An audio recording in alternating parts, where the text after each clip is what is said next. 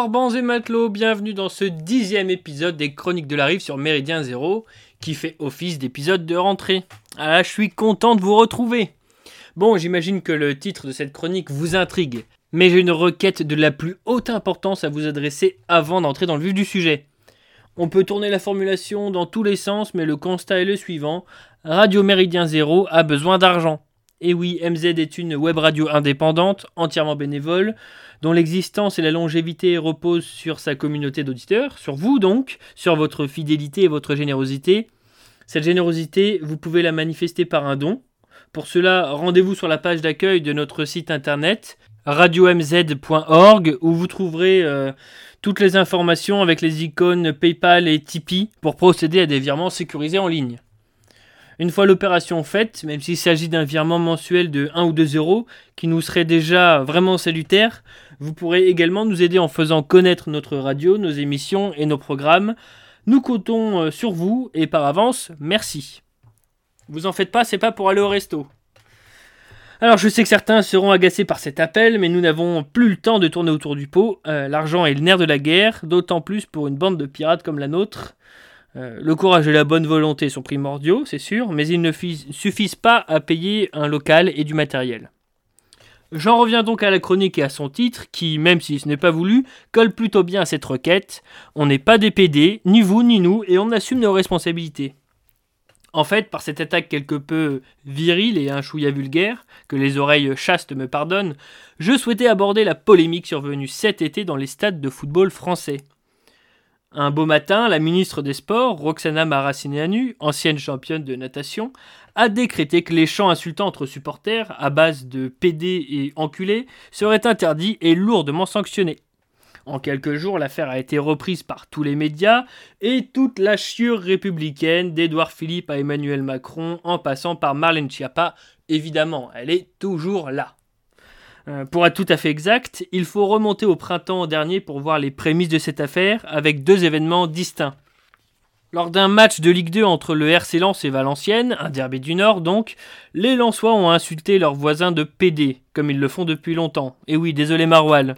Cette scène banale a été filmée, personne ne s'en émouvait, jusqu'à ce qu'un supporter lensois militant LGBT et résident à Paris, tout un programme, joue au collabo et avertisse une association. Celle-ci s'est chargée de faire monter la sauce et patatras, le scandale éclata. Le capot, qui a lancé le chant incriminé avec son mégaphone, a vu son nom traîner dans la boue dans les journaux locaux et a été sanctionné. Il est euh, descendu de son perchoir et euh, n'a plus euh, eu l'occasion de lancer les chants pour les supporters de Lens. Bref, à peu près à la même période, cette chère Roxana Maracineanu assistait à un match entre Paris et Marseille. Vous imaginez un peu ce qu'elle a pu entendre.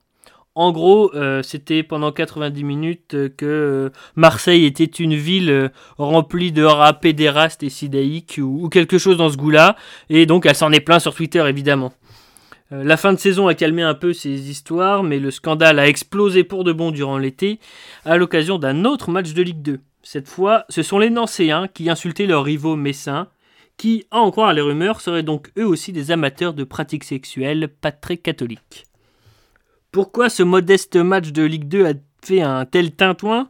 Eh bien, l'arbitre, monsieur Mehdi Mokhtari, dont le pays d'origine condamne sans doute sérieusement l'homosexualité, a stoppé la rencontre en attendant les chants. En entendant les chants. Et oui, en demandant au speaker euh, de lancer un message pour qu'il cesse avant de reprendre la partie. Voilà, de quoi s'attirer la sympathie de toute la clique des ministres, Marlène et Roxana en tête. À partir de là, chaque match était scruté. Euh, beaucoup d'entre eux ont été arrêtés. Euh, les, sanctions financières ont commencé à pleuvoir et à énerver les supporters qui ont, en, en guise de réponse, multiplié les banderoles piquantes. C'était souvent drôle, euh, comme les Niçois qui ont profité du rachat de leur club par un investisseur qui possède une équipe de cyclisme pour dire que Nice, la ville de Nice aimait la pédale, enfin ce genre de choses. Euh, c'était parfois un peu plus profond, parfois politique, parfois vulgaire aussi. Euh, certains ont en effet interrogé le gouvernement sur euh, ses bonnes relations avec le Qatar, où l'homosexualité est, punie de mort, tout simplement. Oui, forcément, la Coupe du Monde 2022 a, lieu là-bas. le gouvernement français soutient ça sérieusement. Euh, et bizarrement euh, ne, va pas poser de questions sur, sur les lois du Qatar vis-à-vis vis-à-vis des homosexuels. Bref, nos brillants dirigeants ont provoqué l'opposé de ce qu'ils voulaient. Alors, alors euh, la question qu'on peut se poser, c'est est-ce que les homosexuels sont menacés par les Français? Est-ce qu'ils risquent des agressions, voire, la déportation? Parce que des, fois, c'est ça qu'on nous ressort. Hein. On, nous parle du, du, petit triangle rose, ce genre de choses. Donc, quel est le risque des homosexuels? En fait, non, il, ne risque rien, bien sûr. Il suffit d'ouvrir un magazine, un programme politique ou d'allumer la télévision pour voir l'omniprésence des LGBT. Les gay pride sont financés par l'agent public et attirent des dizaines de milliers de gens, euh, y compris de nombreux hétérosexuels euh, décérébrés, il faut le dire. Euh, même l'extrême gauche, autrefois communiste, a abandonné les travailleurs pour défendre les droits des homosexuels, enfin ce qu'ils appellent comme ça. D'ailleurs, ça me fait penser que parler de droits des homosexuels euh, est une aberration.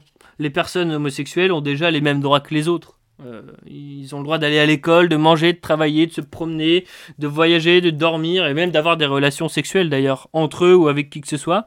Enfin, euh, au-dessus de 18 ans, hein, on, a, compris. Dame Nature a simplement décidé qu'une bah, sodomie ne leur, ne leur permettrait pas de, de se reproduire. Oui, mais un homosexuel peut, s'il le veut, avoir un enfant s'il a une relation avec une femme. Absolument rien ne, l'en empêche ni ne lui interdit. Euh, on va peut-être me dire que les gens comme moi ne souhaitent pas qu'ils puissent se marier et donc euh, que non, ils n'ont pas les mêmes euh, droits que les autres. Mais oui, effectivement, je suis, je suis, je suis contre ce, mariage homosexuel, c'est vrai, mais tout simplement parce que déjà, le mariage a pour but de fonder une famille avec l'aspect reproductif, et donc cela ne les concerne pas. Et il n'y a pas de persécution là-dedans, il n'y en a aucune.